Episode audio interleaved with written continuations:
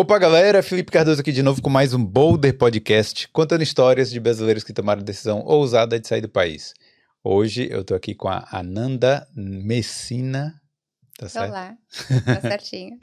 é, o seu nome é um pouco trocadilho aí, né? Porque poderia ser Amanda Messina tal, mas é Ananda Messina. É, que é advogada aqui na Irlanda, não é isso? Sim. Isso aí. Então, você vai contar um pouco pra gente aí de como é que foi essa história aí de virar advogada na Europa, o que, que você fazia no Brasil, né? Vai contar um pouco dessa história aí. Mas antes, deixa eu te perguntar, você tem alguma, trabalha em alguma especialidade aqui? O, seu, o escritório que você trabalha tem alguma especialidade? Como é que funciona? É, sim, eu trabalho num escritório de advocacia em Dublin, que atende toda a Irlanda. É, a gente trabalha assim, majoritariamente com acidentes pessoais e negligência médica. Uhum. Mas é, eu, eu sempre recebo um monte de, de né, e-mail, chat, é, WhatsApp, Instagram, um monte de pergunta que às vezes não está relacionado com o que eu faço. E eu gosto sempre de tentar orientar, né? Olha, vai por esse lado, vai por esse. Às vezes não é nem o, alguma coisa que eu sei, mas eu, eu vou atrás da informação para tentar ajudar, porque nem todo mundo é, tem familiaridade com internet ou com inglês, ou tem essa onde vou essa digamos essa facilidade com acessar a informação, né? É, tem uns preguiçosos também, né? Que só tá esperando a resposta de alguém, mas tudo bem. Não, eu acho que às vezes é. Mais do que isso, às vezes é medo, né? De procurar coisa errada, perguntar pra, pra pessoa errada. Às vezes até tem um bom nível de inglês, mas tem medo de perguntar para alguém, de, não sei, manda um e-mail, né? Ligo, não sei se tá certo isso, eu, eu tenho esse. Eu posso fazer isso, eu tenho esse direito ou não. É. Não, mas é, é interessante essa área também, porque tem muita gente que, por exemplo, sofre acidente, é, sei lá, sofre algum tipo de, é, de, de, acidente mesmo que acontece ou no, no pode ser indo para o trabalho, pode ser uh, na rua, né, no andando trabalho. normal, no, no, próprio trabalho, e não sabe, né, como fazer, o que, que pode fazer, se tem direito a alguma coisa, né? Exatamente. É. E, e acho que muitas vezes o brasileiro está aqui e ele não. Ele, ele, ele acaba sendo. Um, ehm, digamos assim. Desculpa o termo, feito de bobo. Porque, hum. então, por exemplo, ele tá de. Ele tá com uma scooter, ele foi atropelado. O motorista é Irish, chama um, a guarda Irish, e eles falam: ah, então, não você, você para você poder estar com a scooter, você precisaria de uma licença especial ou Hum. de um seguro especial. Se você for atrás dos seus direitos, você pode ter problema. Assim, eu ouço muito é. isso. Não, eu sei de uma história dessa que aconteceu com um amigo meu mesmo, exatamente. Então, isso não, e eu falei não assim, existe isso. Aí ele, ah, porque a Garda falou. Eu falei, mas a Garda não é só advogado, você que tem que correr atrás dos seus direitos, né? Exatamente. Então, às vezes, por falta de informação e por medo, né? Porque você está num outro país, com outro idioma, outras leis, outro ordenamento jurídico. Então, a falta de informação traz esse tipo de situação de fragilidade, né? É isso aí. Ó, antes da gente começar para valer o nosso papo, deixa eu só pedir para a galera aí que já está chegando para ir deixando o like. Se não for inscrito aqui no Boulder, aproveita e se inscreve, porque tem muitas histórias de brasileiros aqui na Europa. E eu quero agradecer os nossos patrocinadores que estão sempre aqui na tela do Boulder, que são a Skill Ireland Training, a Beam Consulting, a King Nutrition e a Prática Consultoria. Hoje eu quero destacar o apoio da Prática Consultoria. É, Para você que tem raízes italianas, conversei rapidinho aqui com a Ananda, ela tem as, as raízes italianas aí. Então, para você que tem a raiz italiana, é, não sabe muito bem como é que faz para tirar a sua cidadania, adquirir aquele passaporte vermelho tão sonhado, né? Então, entre em contato aí com a Prática Consultoria. Eu recomendo sempre você olhar no Instagram. É que é a melhor forma, porque aí você se informa bastante de como funciona esse processo e depois você parte aí para a consultoria individual. É, o Instagram é prática.consultoriaci e a prática, ela, ela é especializada naquela consultoria via judicial, que você não precisa nem ir na Itália, né? Fazer que, que, que seis meses, sei lá quanto tempo você tem que ficar lá na Itália hoje em dia. Então, é, entre em contato aí com a prática para se informar melhor de como funciona. E claro, né? Sempre que você fechar a sua consultoria aí, fala que veio pelo Boulder, que assim você fortalece a gente também aqui, tá certo? É, quero agradecer também a BIM Consulting para você aí que sonha em empreender já tem uma ideia de negócio, ainda não sabe bem por onde começar aqui na Irlanda. É, a gente sabe né, que é, no Brasil as coisas são difíceis, mas aqui você, como estrangeiro, acaba sendo mais difícil ainda. Então, entre em contato aí com a BIM Consulting para saber direitinho de como funciona aí empreender aqui na Irlanda e também, né, é, tipo pagar, pagamento de taxa, declaração, essas coisas aí. Então é isso aí, ó. Os links estão na descrição. Os links, os links sempre estão na descrição ou o QR Code na tela aí também. Tá certo? Então é isso aí. e aí, Ananda, é, mas me conta um pouco aí sobre a sua história. Você era advogada no Brasil, como é que funcionou aí? Sim. É, bom, eu acho que eu gosto sempre de, de contar que eu nunca tinha achado um lugar como a Irlanda, assim, que eu sentisse minha casa, né? Hum. Eu cresci na Itália, eu me mudei para o Brasil quando eu tinha pouco menos de 11 anos. Então você, mas você nasceu na Itália mesmo? Não, eu nasci no Brasil, Sim. me mudei para a Itália bebezinho, porque minha mãe é italiana, era italiana, na verdade, minha mãe é falecida. E, e eu cresci na Itália, aprendi a falar, a ler e escrever em italiano. Me mudei para o Brasil quando eu tinha um pouquinho menos de 11 anos. Hum. E tive que reaprender tudo português, gramática. Não queria de jeito nenhum aprender português, porque eu tinha na minha cabeça que eu ia voltar para a Itália. É, acabei ficando no Brasil, fiz lá minha carreira, hum. é, fiz direito, passei na ordem, eu, mas eu sempre tinha aquela coisa. Brasil, eu, amo o Brasil, né? Mas eu falava, Brasil, falta alguma coisa. Talvez o excesso de violência, né, que a gente uhum. tenha no Brasil. É, não sei, faltava alguma coisinha. E aí eu sempre tentei focar a minha, a, a minha, meu background né, de estudos em internacionalização. Então, uhum. eu fiz alguns cursos fora. Eu fui para o Canadá, é, fiz é, Legal Administration no Canadá. Depois eu... Esse curso é, é o que? Um mestrado? Uma graduação? Ou só um curso na, é, normal? É, na verdade, é um certificate, ah. né? Então, eu, eu, eu, faço um módulo da faculdade, é, porque eu teria outros dentro da... Acho que era um curso de business. Sim. Então, eu fiz um módulo só de Legal Administration. E, e aí, depois, voltei, continuei trabalhando. Falei, não, ainda preciso pensar se eu quiser projetar no futuro é, tentar trabalhar fora, como advogado é mais difícil. Então, fiz um curso de finanças, um MBA uhum. em finanças. Depois fiz um curso nos Estados Unidos. Mas sempre também estava engessada nessa área jurídica, né? E aí, em, no finalzinho de 2021, é, minha filha estava é, indo fazer uma, uma viagem, né, de, um, de uma bolsa de estudos que ela ganhou.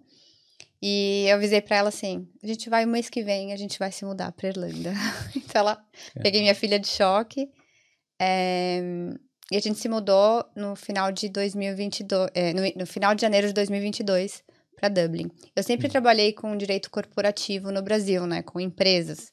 Então era uma área muito mais fria do direito do, do que o que eu lido hoje, né? Mas esse, essa área era. Bom, falando em carreira, era boa. Sim, era ótima, né? Eu não tenho o que reclamar. Eu fiquei é, 14 quase 14 anos num escritório. Depois eu mudei para um, um, um outro escritório, enfim. É, depois eu acabei constituindo meu, meu escritório no Brasil, fazendo sempre essa parte de consultoria né, na área uhum. corporativa. E aí depois eu um, acabei até sendo contratada por, uma empresa de infraestrutura no Brasil. Então, eu me, quando eu me mudei para cá, inicialmente era só para acompanhar minha filha, para ver como é que ela é, é, se encaixaria aqui. E eu estava trabalhando híbrido, eu era, eu era CLT, né? Então, é, na verdade, era, era mais é, home office do que híbrido, mas eu avisei meu chefe, eu falei, olha, tô indo acompanhar minha filha, então eu, eu, eu vim pra Irlanda trabalhando com o Brasil. Ah, sim. E aí eu acabei me apaixonando, eu falei, não, vou ficar aqui. Ah, você veio aqui só pra ver mesmo se, se poderia dar certo também, não? Não, então, a, mi a minha filha, é, ela sempre quis fazer medicina, né? Hum. E no Brasil, assim, ou você tem muito dinheiro para pagar a escola particular, ou você vai ter que, assim, se Hum. dedicar para tentar entrar na faculdade pública. Minha filha tem dislexia, Hum. Né? Ela tem TDAH, ela tem, é, acho que muitas pessoas nem conhecem, mas ela tem síndrome de Irlen. Então, assim, ela tem uma, uma série de dificuldades neurológicas que, assim, ela é brilhante. Hum. Mas, assim, para ficar seis horas fazendo uma FUVEST, depois uma segunda fase, exigiria muito dela que eu. Eu, não- eu não sei se, se seria justo exigir isso, com ela- isso dela, sabe? Porque o, o Brasil, eh, não sei quanto que ele está preparado para dar a muleta, né, de quem tem essas dificuldades neurológicas, né? Porque É, quando. mas aí também se fosse. O problema é que tem tanta gente no Brasil, né, que se fosse, não sei, talvez facilitar para algumas pessoas, eu- é, é difícil, né, você fazer um, um teste que Sim. seja, tipo, adequado para todo mundo, né, também. Eu até entendo essa parte, sabe? É, não, é, por exemplo, a minha filha, ela tinha direito de fazer um vestibular. é, por exemplo, ela fez o Enem, ela, ela nunca testou, nunca fez é, vestibular treineiro. É, mas ela fez o Enem, ao invés de ficar numa sala com todo mundo, ela ficava numa sala reservada. Hum, né? Então ela ficava com, com outros alunos que tivessem o mesmo tipo de dificuldade. Mas, porque assim, é, é, é- é até estranho dizer, tem muito jovem, muita criança muito, muito jovem, né, que, te- que enfrenta esse tipo de fi- dificuldade. Então a criança é um, né, um, minha, minha filha tem um QI excelente. Mas ela não conseguia ir super bem nas provas. é o problema de fazer teste, né, de, de É, Ela, sentar lá e... É, ela, ela tem uma, uma dificuldade neurológica, por exemplo, é que, que é a síndrome de Irlen, né? Que até a própria leitura causa um desconforto, porque o cérebro não consegue processar contraste de luz. Então, depois de um tempo lendo, ela fica com dor de cabeça, enjoo, começa a lacrimejar muito o olho. Isso faz também com que o cérebro dela processe é, de uma forma diferente o que ela lê. Então, assim, é diferente, é uma forma. é, tudo para ela é um esforço muito maior. Não, E- e, e vir para cá iria mudar isso em alguma coisa que você estava falando aqui?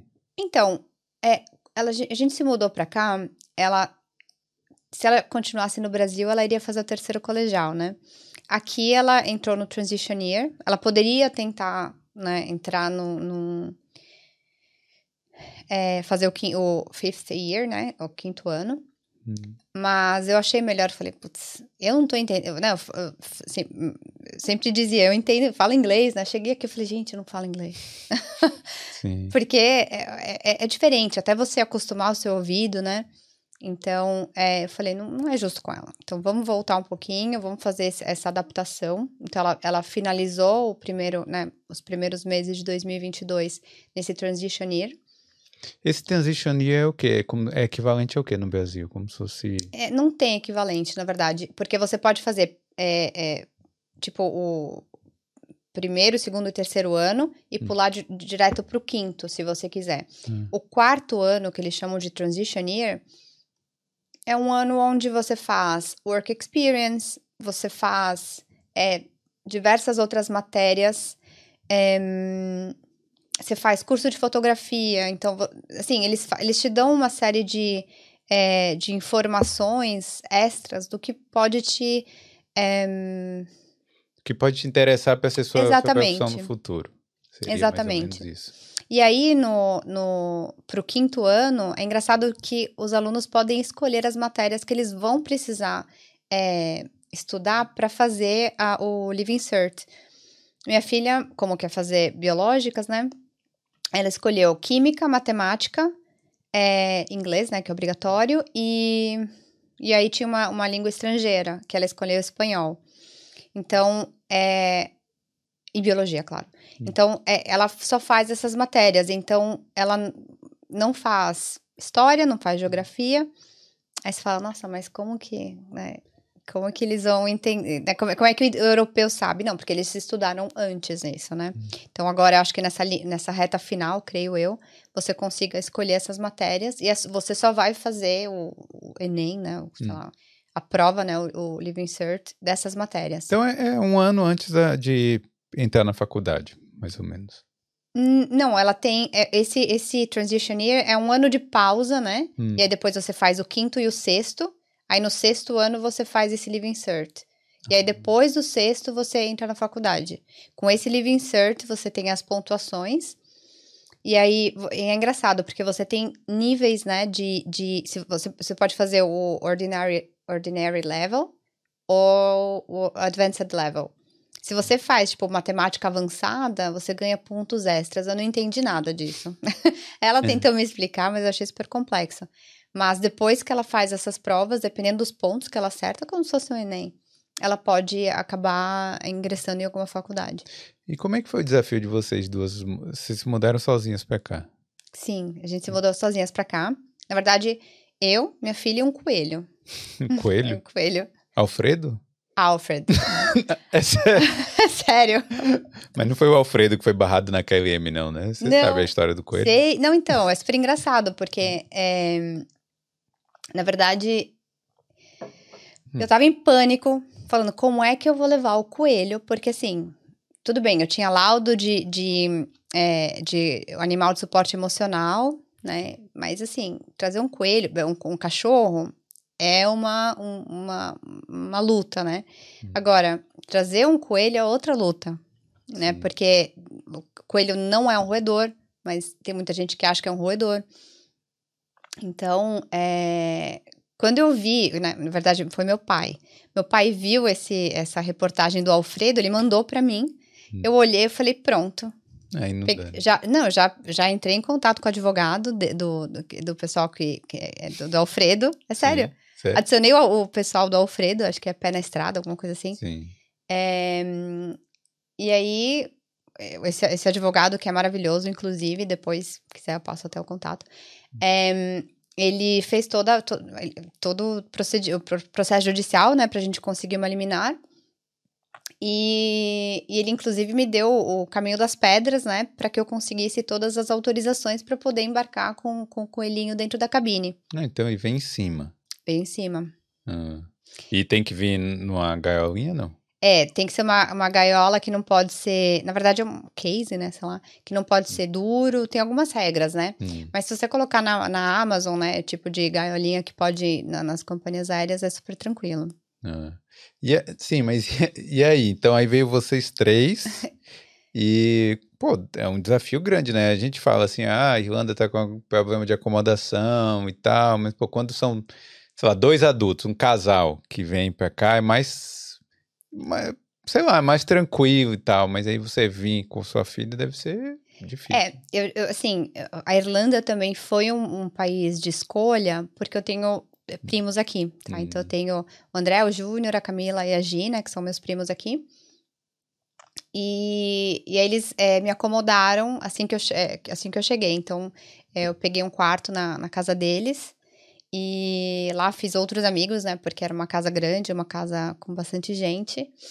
E eu, eu tive muita sorte, porque eu acabei é, conhecendo as pessoas certas, né? Que me apresentaram aonde eu moro hoje, né? Uhum. É, me, me, me, introduziram pro landlord. Eu tinha pouquíssimos meses de, de Irlanda, então, assim, sei lá, três meses de Irlanda, eu já consegui o meu apartamento. Hum. Então, assim, eu não, é, não posso nem dizer. Para mim, a minha história foi uma história muito fora da curva, porque tive muita sorte, né? Não posso.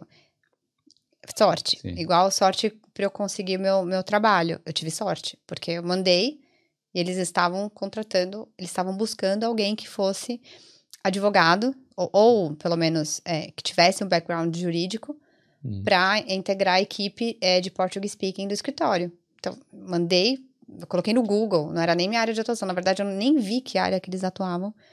Mandei meu currículo, me chamaram, na semana seguinte me, é, eu comecei. Foi. E, e você já estava qualificada no, na União Europeia? Não, não. Na verdade, assim, eu saí do Brasil já com o NIF, porque para você poder fazer inscrição em Portugal, você tem primeiro que obter o nosso similar ao CPF, né? O PPE, similar ao PPS daqui, que em Portugal chama NIF. É, e eu já tinha conseguido isso porque é, o tio do meu ex-namorado é, é advogado em Portugal. Então, ele, ele acabou se responsabilizando por mim, né, é, como é, responsável fiscal. E, e, eu já tinha o NIF, mas eu tava naquela, vou, não vou, pandemia, não tenho dinheiro para ir para Portugal, hum. porque assim, é, quem, o que a gente apresenta na, na, no, no Instagram não é o perrengue que a gente passa no dia a dia, né? Sim. Então eu falei, não vou ter dinheiro para ir para Portugal, para fazer esse procedimento, tal. Então eu estava bastante desanimada. E aí me deu um clique. Falei, não, eu vou. Vai que mudam as regras, né? Melhor eu fazer já. Então, no em julho, acho que junho ou julho do ano passado, eu falei, não, vou começar a pedir as certidões no Brasil, aproveitar que tinha um amigo que estava vindo é, eh, para Dublin, eu falei, ah, já aproveita e já traz para mim. Então, corri, uma amiga minha do Brasil, super, super querida, foi lá buscar para mim na OAB. Então, eu estava com toda a documentação, contratei uma, uma advogada brasileira que mora é, perto de Lisboa, e a gente deu a entrada, né? Só que foi super engraçado, porque é, assim que a gente protocolou o pedido, veio uma exigência dizendo que eu precisava apresentar o passaporte brasileiro, que eu hum. não tenho há, tipo, décadas. Porque só tem o italiano. Eu só uso o italiano com o RG brasileiro. Porque, assim, não tem necessidade de eu ter... Passaporte é um, um, um documento de viagem. Eu só preciso de um. Sim. Então, nunca mais renovei o brasileiro, porque onde eu vou com o italiano, não preciso do brasileiro. Hum. Então, só que a legislação lá dizia que é, precisava de um passaporte, ponto. Não estava hum. dizendo passaporte brasileiro. brasileiro, passaporte português, tava, passaporte. Hum. Então eu falei, não, tá errado. E aí eu lembro que a Jamile falou assim, não, melhor você cumprir essa exigência, porque senão podem indeferir. Eu falei, não, mas peraí, a hum. gente, né, advogado lidando com o, o órgão, né, que rege os advogados em Portugal, que tá me pedindo uma coisa que não tá na, na norma que eles, eles escreveram. É, Falei, mas é não. é porque a gente tem de onde herdar um pouquinho da burocracia, né? Tem ah, que não, de algum lugar.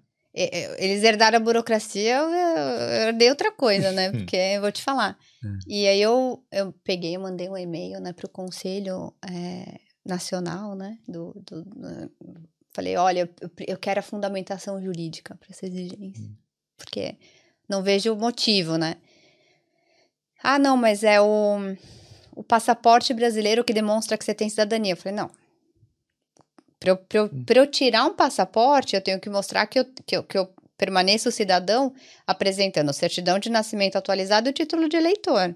Hum. Porque se eu perder a condição de cidadão, um ou outro vai ter, vai ter essa anotação. Então, se eu tenho esses outros documentos, a certidão de nascimento está atualizada. Eu tenho, tá até aqui o meu, meu título de eleitor, estou voltando em Dublin.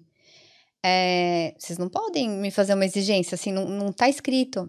Dois dias depois me, me aparece uma, uma carta, tipo um despacho, é, dizendo que foi aceito o meu, é, meu recurso, minha manifestação. Então, eu não precisei tirar o passaporte. Porque o meu medo não era tirar o passaporte, além do custo, né, que hum. seria obter o passaporte, era o fato que estava tendo aquele problema de, no Brasil, não estavam emitindo porque não tinha verba. Hum. Aqui estava super demorado. Então, eu falei, help. e aí, mas isso... Porque se qualificar em Portugal, se qualificar não, né? Se registrar em Portugal é a porta de entrada para os advogados brasileiros atuarem aqui, né? Sim, porque assim é, existe um acordo bilateral que, inclusive, os advogados que estão ouvindo a gente, que quiserem é, fazer essa inscrição, corre com isso, porque as, as coisas estão mudando um pouquinho. A gente não sabe ainda se vai mudar pedindo um mestrado ou é, porque Antes você fazia até por procuração o pedido, né? Tanto que eu fiz por procuração. Agora, é, eles estão pedindo para ir pessoalmente. Então, assim, é, é um custo de deslocamento, é um custo de permanência, porque não sei se você consegue fazer a coisa né, num bate-volta, não sei os horários dos voos. Mas é um custo, né? Não, mas só para explicar. Então, os advogados brasileiros querem atuar na Europa. Normalmente é isso, né? Vai lá para Portugal, se registra lá, e aí depois ele tem ali um livre acesso à União Europeia. Basicamente é isso. É, tem uma diretiva na União Europeia que diz que um advogado de um Estado membro, ele pode advogar no outro, hum. utilizando o título do, do, do, né, do seu home state, é,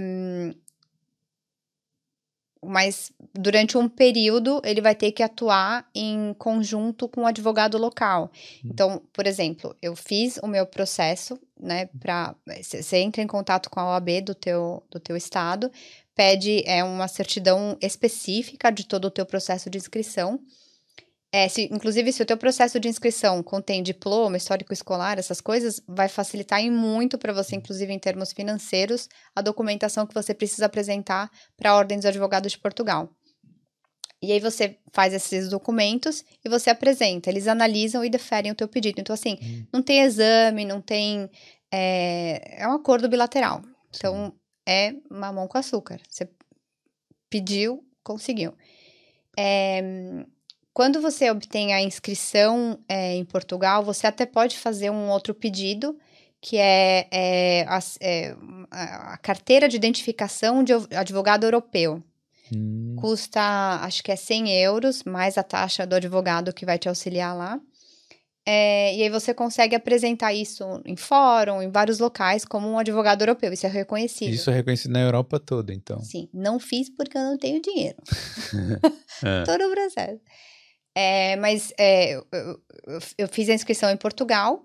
E aí, você fazendo a inscrição em Portugal, você pede é, um, né, um, uma declaração de que você não tem nenhum, nenhum processo né, ético hum. coisas desse tipo, nada que te desabone.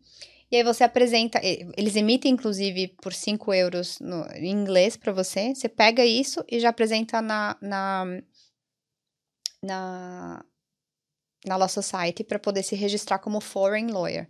Aí, Porque, isso você já está falando do processo aqui. Isso. Ah, Porque você tem dois caminhos, tá? Hum. É, aqui para se qualificar na Irlanda como advogado.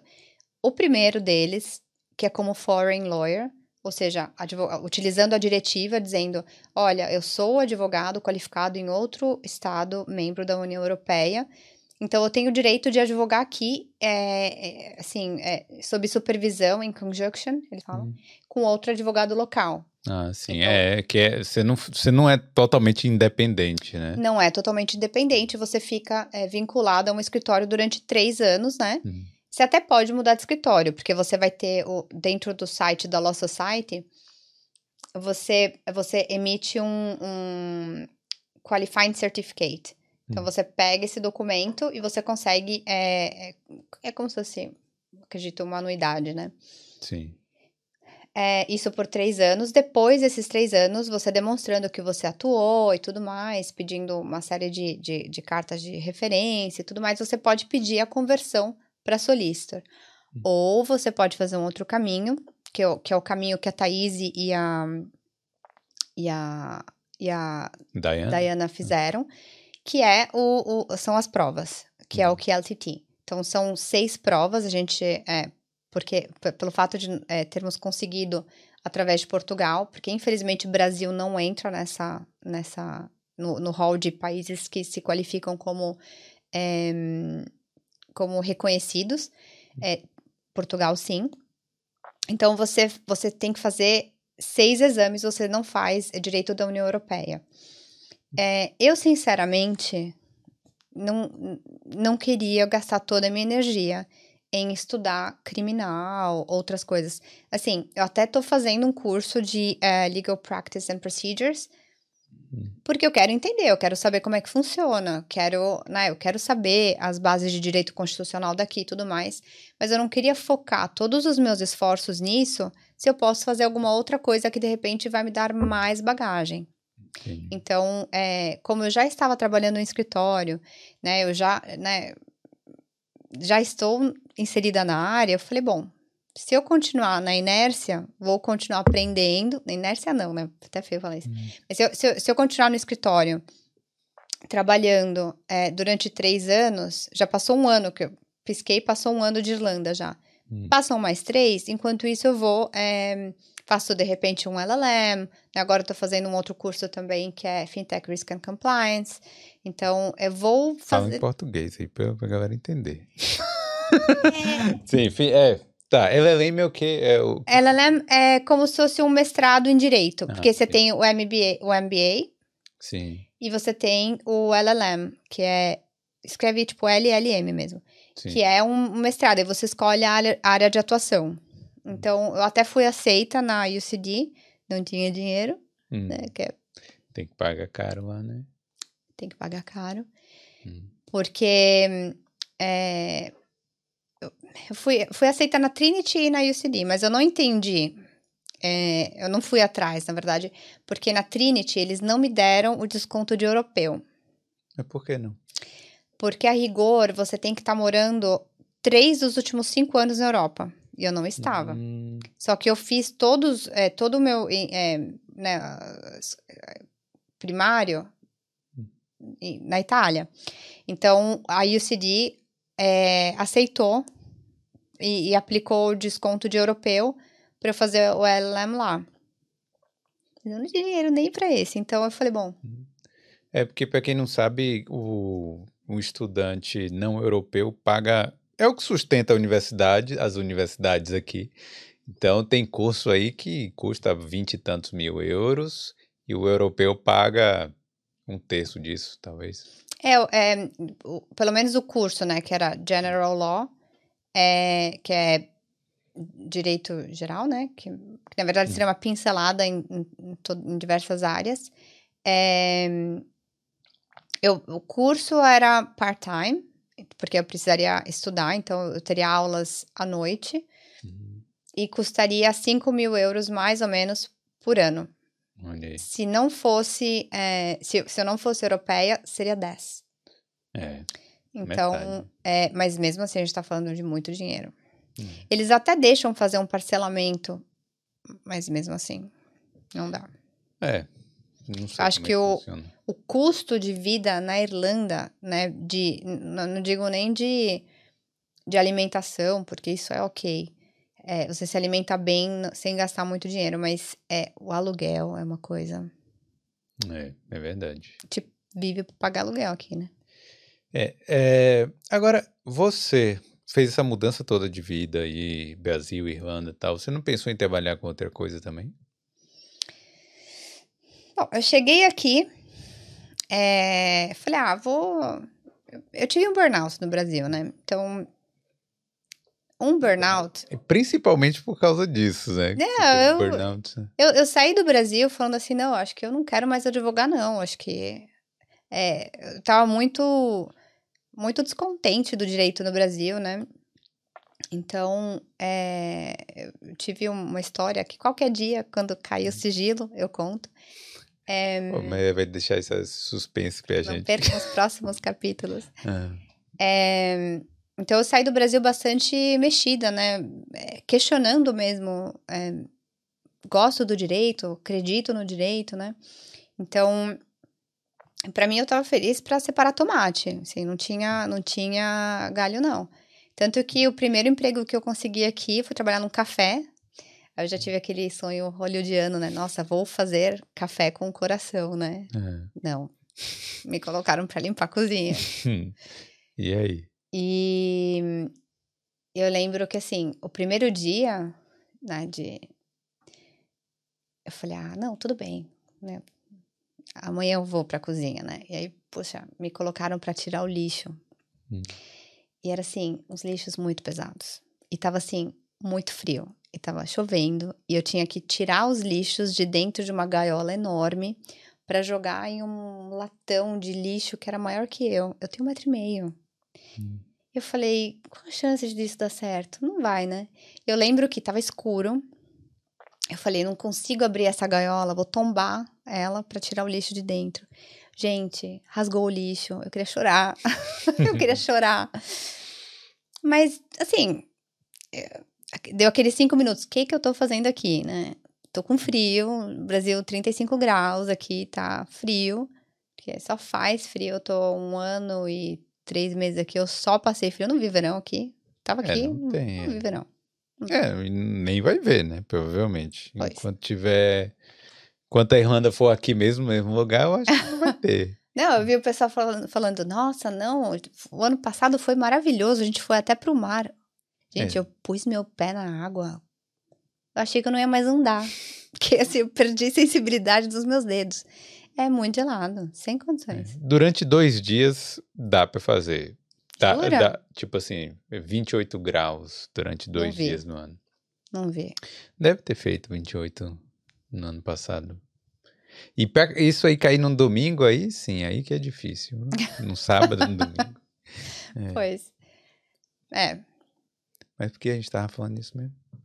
Não, então, assim, aí você tava lá trabalhando tal, carregando lixo lá no café. É, eu acho que toda vez que a gente é, muda de país, a gente tem que ter a humildade de entender. Um, eu posso até falar inglês, eu não falo inglês. Porque o acento muda, a forma de falar muda, a gramática muda do inglês americano para o inglês daqui. Então você tem que ter a humilda- a humildade de dar um, dois, cinco passos para trás e falar: bom, vou começar de onde, de, de onde der para eu começar. Eu estava disposta a isso, sendo muito sincera, eu estava disposta a fazer qualquer coisa. E para mim foi uma surpresa muito grande quando eu falei: "Ah, tô fazendo nada, vou, vou testar, né? Peguei o meu currículo. É, eu sei que a Tana sempre fala, né? Não, ajusta seu currículo para vaga de acordo com o job description. Mas eu falei, não, vou mandar com o que eu sei fazer, com- os termos que eu conheço tal, vou, vou mandar. Eu tive sorte. Tem gente, eu tive sorte, que tem gente talvez muito mais qualificada do que eu no mercado, que ainda não entrou na área jurídica. Eu tive sorte, porque eu mandei, eles estavam procurando alguém com perfil jurídico, Portuguese speaking, me contrataram na semana seguinte. Ah, mas também tem a sua experiência e tudo, né? Eu nunca trabalhei com personal injuries. Nunca Ah, trabalhei. sim, mas. Português speaking, na área do direito, tava procurando na mesma hora, pronto. É, eu tive. eu- mas, mas mesmo assim, eu acho que eu não, eu não posso tirar é, o, o mérito das- do, do quesito sorte. Porque pra mim foi sorte. Entendi. Porque eu coloquei no Google, poderia ter aparecido qualquer outro. Não coloquei. Eu coloquei escritório de advocacia em Dublin. Aí eu mandei pro e-mail, jurídico, tipo de contato, contato tal. Mandei. E, e assim, é comple... Você fala, ah, mas você tem experiência no Brasil. Gente, é completamente diferente. A forma de. de o, o- né, o ordenamento jurídico é diferente. Aqui é common law. Eu trabalho no escritório de solicitors, né?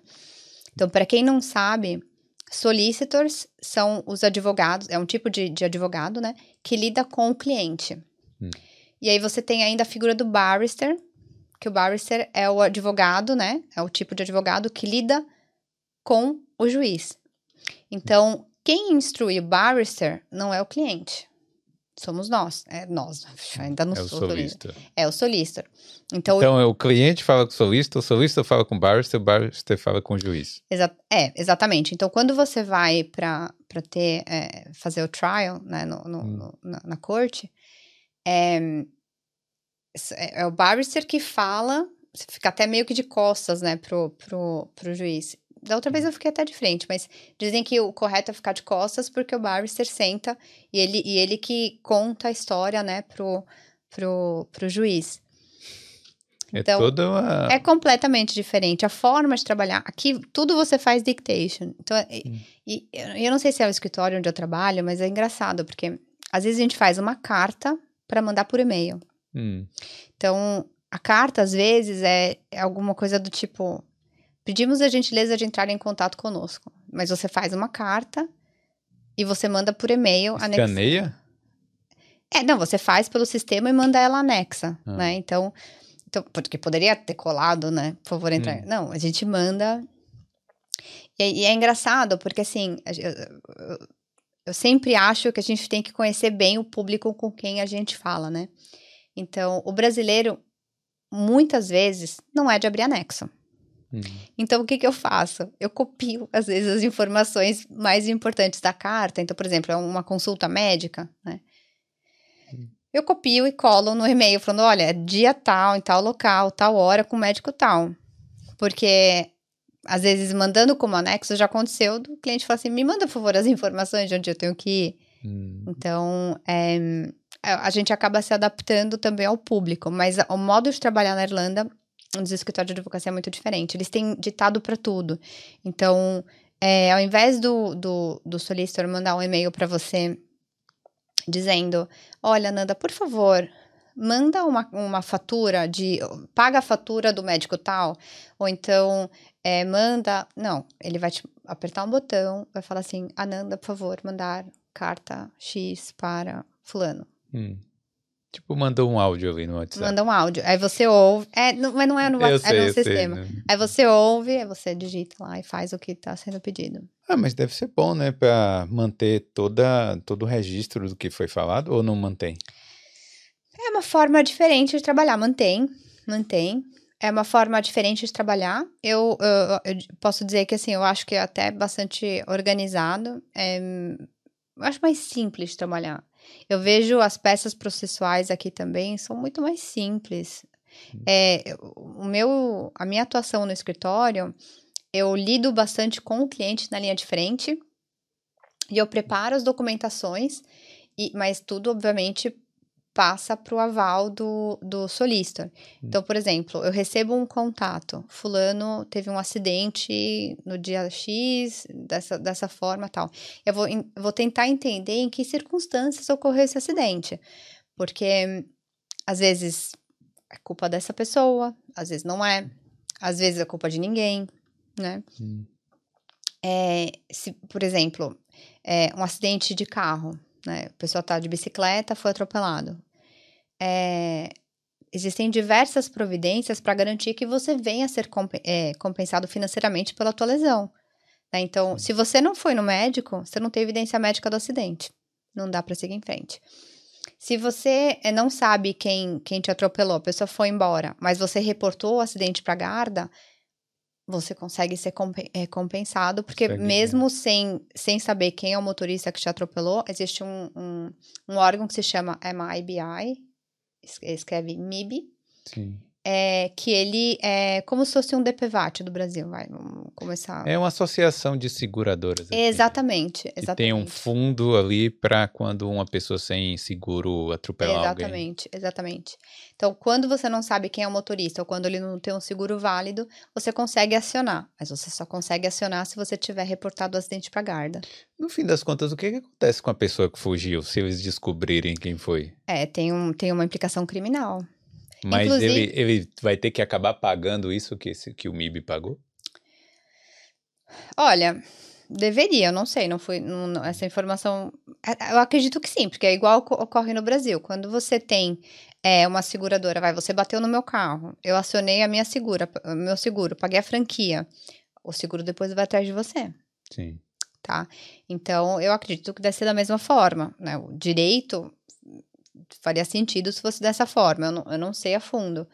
Mas é, acho que até uma coisa interessante para falar que o pessoal não sabe. Gente, não dá para dirigir na Irlanda sem seguro. É crime. Tá? É, é. real, assim. Não, é porque tem gente que fala assim: ah, o carro é 500 euros. Aí algum amigo vende por 500 euros. Aí a pessoa. Ah, já dirige lá, não tem nem taxa, nem seguro, nem nada. Comprou. Gente, é crime. Assim, é, fiquei estarrecida. É, você ah, mas eu não tenho, eu não tenho habilitação. Ah, eu tenho aquela permissão internacional de direção. Primeiro que, assim, você só pode ter essa, essa permissão, por mais que ela tenha um prazo de validade estendido, é, vale um ano desde a data que você ingressa no país. Então, se entrei em janeiro, janeiro do ano que vem, fevereiro já não vale mais. Ah, mas ela vale até dezembro. Não, não vale mais. Não vão aceitar. E você, se você não quiser pagar horrores no, no, seguro, você tem que ter habilitação irlandesa, né? É. E, e não adianta você ter habilitação irlandesa e não ter o seguro. É. Então, assim. É, é caro mesmo você ter carro aqui na Irlanda, não tem jeito. É, mas tem gente que, que quer dar um jeitinho aí, né? Que quer ver. Mas, é, deixa eu perguntar, você já teve algum caso bem bizarro aí, já nesse um ano aí, nesse, nesse tempo aí trabalhando no escritório? Olha, já. É, assim, tem um. Não posso dar detalhes de, de casos de clientes, tá? Mas, é, assim, a gente fica até com o coração quentinho quando a gente consegue ajudar. Às vezes nem a área de atuação do escritório, né? É, por exemplo, sexual harassment. Hum. A gente não atua com isso no escritório. Mas é, a gente tendo uma evidência, né, de que é, essa, essa ação ou omissão do empregador está causando um, um, dano médico, ou seja, seja, seja ele físico ou, ou psicológico, né, está afetando a saúde mental da pessoa, tem evidência médica disso, a gente consegue conduzir como, como personal injury. Então. Tipo, então, um caso de assédio sexual no trabalho pode ser considerado também é, é, como é? Dano pessoal. Sim, sim, pode. Então a gente teve um caso assim que é, era até engraçado, né? Porque é, é, quando você tem um, uma, alguma coisa que te afeta emocionalmente, psicologicamente, lá, lá dentro, lá no fundo, você não consegue ficar falando disso sem que isso te abale. Hum. Então, é, eu lembro que essa moça, toda vez que eu tentava falar com ela, ela ficava mal. Então, é, e você tem seis meses, né, para tomar providências. É diferente do, do, de um acidente pessoal normal. Então, é, claro, você tem a, a, demanda de sexual harassment, que tem seis meses, e, e, o acidente pessoal que dura dois anos. Mas no caso dela, a gente tinha os dois tipos de demandas, né?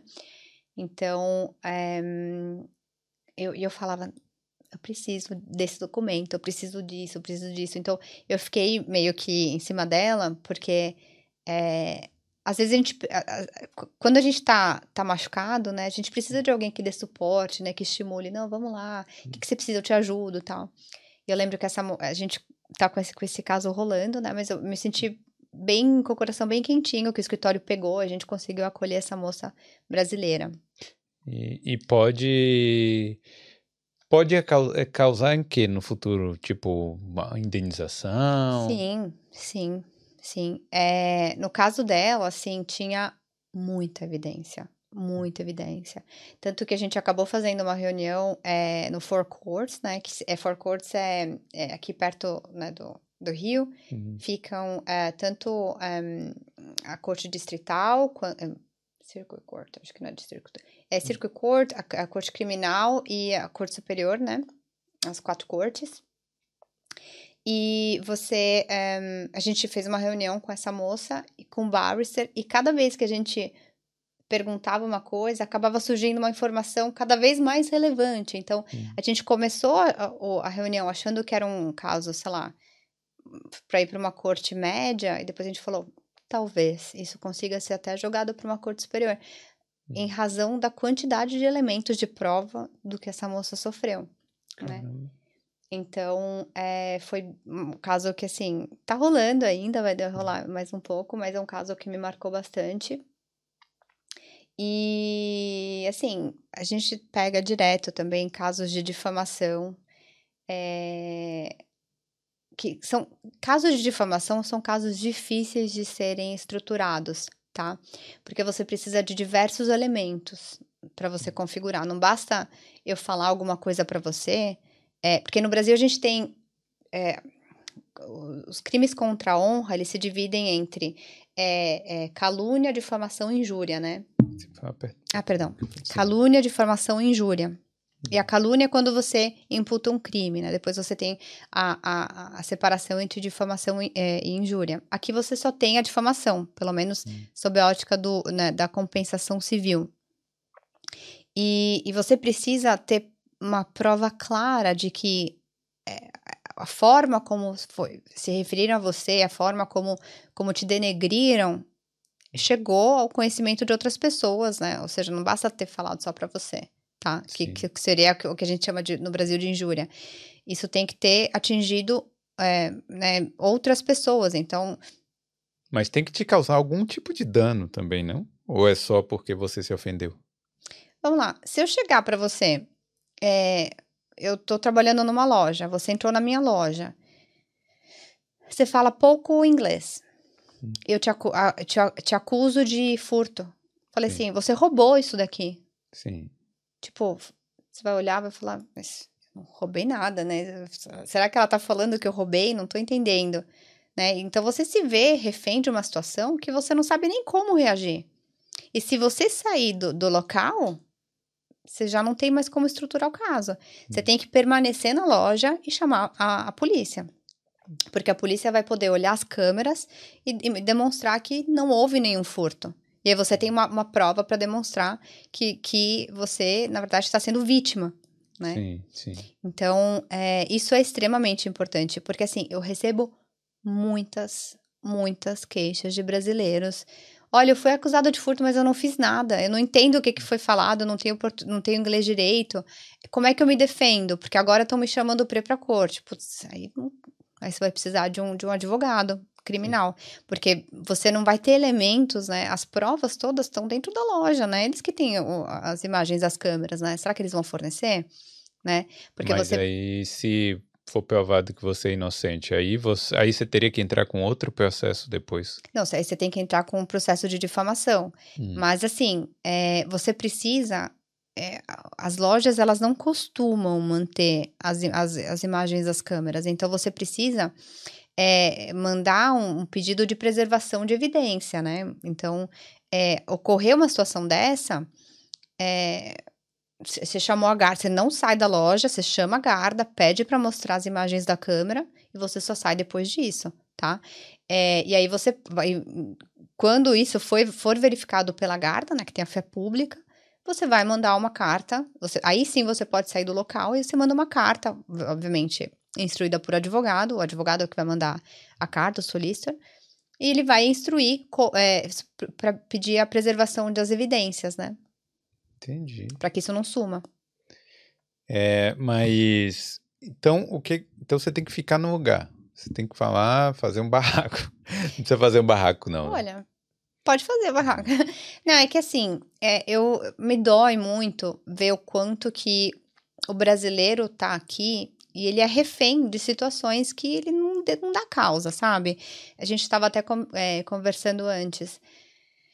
A pessoa tem uma scooter, foi atropelado, aí ou o motorista ou a própria guarda diz: você não podia estar com o scooter sem ter um seguro ou uma licença para isso. Se você for atrás dos seus direitos, é pior para você.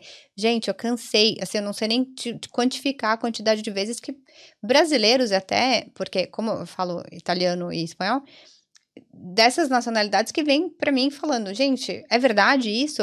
se eu mexer com isso é pior para mim? Eu, eu tenho direito, gente, eu precisei fazer uma cirurgia né? É. No meu braço, no meu pé, como é que eu faço? Né? Não consigo mais trabalhar, vou embora daqui porque fui atropelado. Então, assim, a falta de informação deixa o imigrante muito refém desse tipo de, de situação. Mas está tendo muito acidente assim de scooter. Então, eu acho que a pessoa tem que parar de andar de scooter assim, né? Na verdade, é, é, tem vários fatores, né? É, por exemplo, buracos. A gente vê um monte de buraco, então. Pode é, processar a, prefe a prefeitura? É, assim. É, é, é, como todo, todo advogado responde um depende, né? Hum. É, depende da, da, das condições do buraco, né? Como assim? Por exemplo. Diâmetro do buraco? Não, por exemplo, é, é, um, é um desvio que tá lá há 20 anos porque, sei lá, a árvore quebrou o chão lá e tá assim. Hum. É, Aí é um caso bem. difícil de estruturar.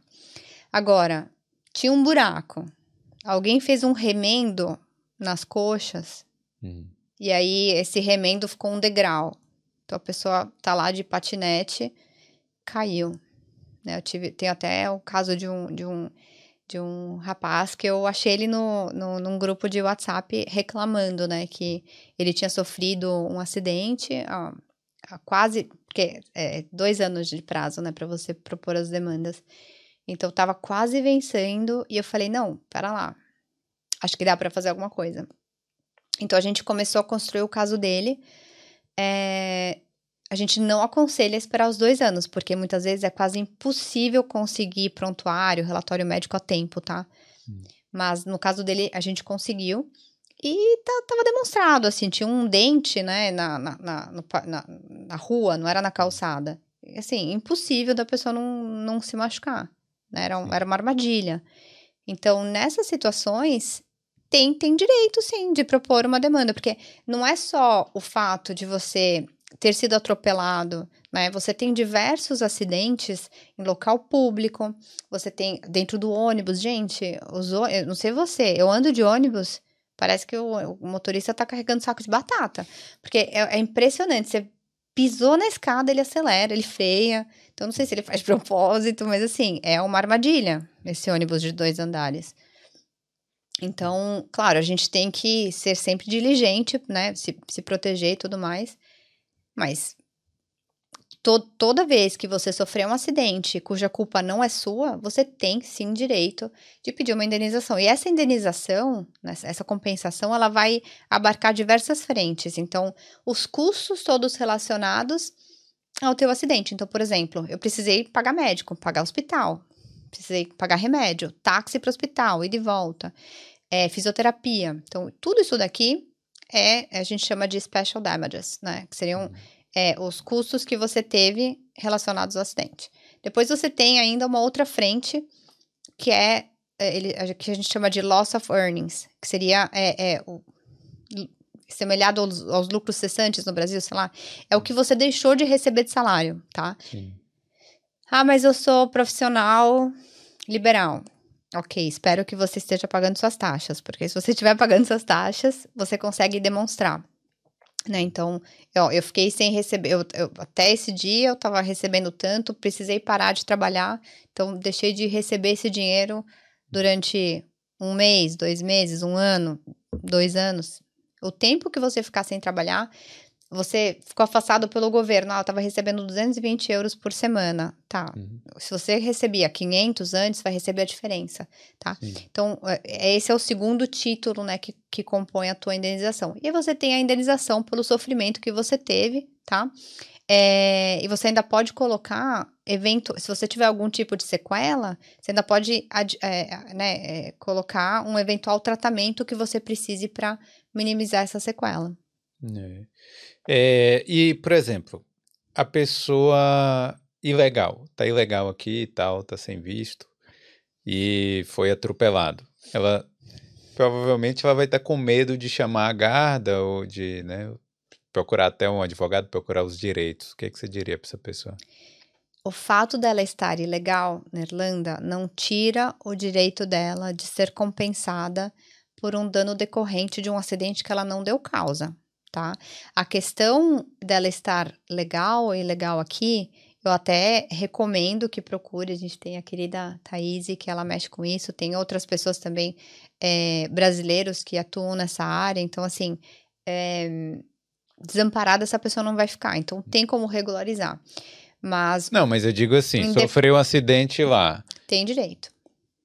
Ela, mas ela não, ela tipo assim, ah, vou, não vou chamar a guarda porque vou, vou me deportar, porque a pessoa fica pensando isso na hora, né? E aí? Então, quando você tá é, doente, né, com, com é, às vezes você consegue até pedir uma extensão de visto com base no fato de você estar acidentado, hum. tá? Que você estar doente para um tratamento médico. Então, é por isso que é importante sempre conversar com um advogado da área de imigração, tá? Hum. Porque é, trabalhando nessa parte de acidentes pessoais, eu te digo, independentemente do, da sua situação é, é, imigratória aqui na Irlanda, se você sofrer um acidente cuja causa seja atribuída a terceiros, né? Você tem direito de receber uma compensação por isso. É. Agora, essas indenizações altas que estão gerando aí na Irlanda, tipo, tem gente que, pô, recebe 30 mil, 40, 50. Pô, teve um caso aí que a pessoa se pendurou no Luas, né? O Luas, que é o bonde daqui, para quem não sabe, a pessoa se pendurou lá, caiu e ainda processou o Luas e ganhou uma grana, entendeu? Tipo, acabou gerando uma cultura meio que, ah, eu vou escorregar aqui e vou cair, assim, sabe? Só para só para pedir uma indenização. Você já recebeu algum caso assim que seja também muito fraco, que você fala assim, fala, não, cara, isso aqui não tem jeito não para você, isso é tá tá armado, tá fake. Ou também que advogado gosta também de uns casos, né? Depende, mas e aí? Então, é, eu já peguei uns casos que quando a gente entende que o caso é muito arriscado, né? É porque, como eu disse, toda vez que você tem uma, uma demanda por acidente pessoal, você tem que ter uma evidência médica para isso, tá? É, obter o relatório médico é muito caro. Hum. Então, tem médico que cobra mil euros para emitir um relatório. Caramba. Então, então você manda. Então, assim, ah, mas você, você que manda, você escolhe o médico? Quem é que paga esses mil? Então, o escritório, a gente acaba. Pra gente possibilitar o acesso à justiça, a gente acaba adiantando esse dinheiro para a pessoa, tá? É. Eu não sei quanto o médico vai cobrar, porque não sou eu que escolho o médico. Vou, eu vou, vou, vou mandar uma carta para o médico que te atendeu no hospital ou para o teu GP. Hum. Na falta de um ou de outro, eventualmente esse médico ele não está é, não está respondendo, a gente está vendo que aquele prazo está muito curto, né? Tá, tá, tá, né? tá prescrevendo teu direito ali. Então a gente até pode encaminhar para um outro médico, né? Mas é, a gente vai mandar um médico, uma carta para o médico que te atendeu. E ele vai dizer: olha, eu vou cobrar tanto para rever o prontuário e rever a, a paciente. Hum. Muitas vezes eles fazem relatório sem nem ver o paciente porque eles têm o, o prontuário com todas as anotações. Então, eles entendem que aquilo é o suficiente para emitir o relatório. Mas a, muitas vezes, assim, a grande parte das vezes, eles pedem para rever o paciente. Eles emitem esse relatório, que é um, um, relatório específico, tá? Ele é bastante abrangente. Se você colocar até no Google, chama Form B. Então, ele vai dizer a pessoa tá com restrição de subir dessa escada, de levantar, baixar, de sentar, de, de carregar, vai, vai colocar todo, uma série de limitações. E você tem é, leve, moderado, severo, enfim, vai ter várias graduações. E você vai, você vai colocar, você atribui esses sintomas 25%, 50%, 0, 100%, então, assim, você vai é, é, linkando isso com acidente ou não. Porque não adianta é, eu mancar se eu tive um acidente no meu braço. Sim. Então ele tem que ele tem que linkar o, o, acidente com o teu com a tua lesão, né? Ver se tá fazendo sentido isso tudo. É, ah, mas eu já tinha um problema no meu pé, sofri um acidente, agora eu não posso pedir, né? Nada, porque eu já tinha um problema no pé. Não. Você sempre tem que ser muito honesto. Olha, eu tive um problema no pé, eu quebrei, mas eu tava melhor. Agora tô com, com outro um problema diferente, ou um, um problema agravado. Então, é, então assim, dependendo do, do caso, se é um caso que a gente fala hum, é muito arriscado, não sei se vale a pena a gente gastar esse dinheiro todo para a gente obter um relatório médico, fazer a, né, o, o, cliente ter um desgaste, uma esperança tal, e nadar, nadar e morrer na praia. Então a gente é muito, muito sincero com relação às expectativas e os riscos tá? Mas eu já vi vídeo de, de gente falando assim, ah, eu tava passando e a chancela do trem caiu na minha cabeça. E aí, quando você vê, assim, a pessoa tá meio armado aquilo, né? Tem até um, uma coisa que se chama Insurance Link Form, hum. que você manda ó, a prova da identidade de endereço da pessoa e eles fazem uma pesquisa para ver se a pessoa já teve outros acidentes, outras demandas, é, na verdade, outros acidentes não, mas outros acidentes com, de, é, com demanda, tá? Sim, Porque às vezes a pessoa, né, vive disso, É profissional né? disso aí. É profissional, tá? É, tanto é que é, eu recomendo quem tem carro aí botar uma dashcam, que é aquela câmera aí que fica no para-brisa, para evitar isso aí, né? Gente, uma vez eu vi, é, chegou um caso lá no escritório que me deu dó Sim, porque era. Eu, eu me vi naquela situação. Uhum. Era um rapaz que tinha. Ai, não sei se posso dar detalhes. Era uma pessoa X, uhum. é, que, jovem, tinha acabado de pegar a learning. Tá? Aí tava os genitores, um aqui e a outra pessoa aqui filmando. E aí você nitidamente consegue ver na, na filmagem um carro entrando na frente e freando para colidir na, na, na, parte de trás. Hum. Só que a mãe estava filmando. Hum. Então, tinha prova de tudo. Aí você fala assim, nossa, então esse caso é perfeito. Não. Porque lembra que eu te falei? Não pode dirigir sem seguro? Rapaz tinha habilitação learning, estava acompanhado dos pais, o carro era segurado, mas não abrangia um, um, um menor dirigindo. O carro tinha seguro, mas ele não. E aí perdeu. Aí a gente não poderia entrar com a demanda, porque senão ele, ele poderia vir a ter um problema criminal. É, mas, e, mas você sabe se acabou pagando alguma coisa, não? Não sei, porque a gente não aceitou. Era aqu- aquilo que eu te falei, é muito arriscado, né? É. Então, esses casos aí que são é, o- os que os brasileiros mais sofrem, né? Acidentes na rua, acidente de scooter, principalmente, né? Pelo que eu tô vendo, bicicleta. Bicicleta. né?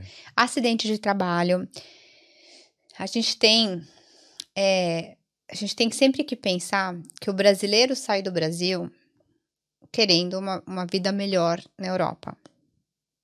Então ele chega aqui. Brasileiro, brasileiro é foda, né? Brasileiro é demais. Brasileiro topa qualquer coisa.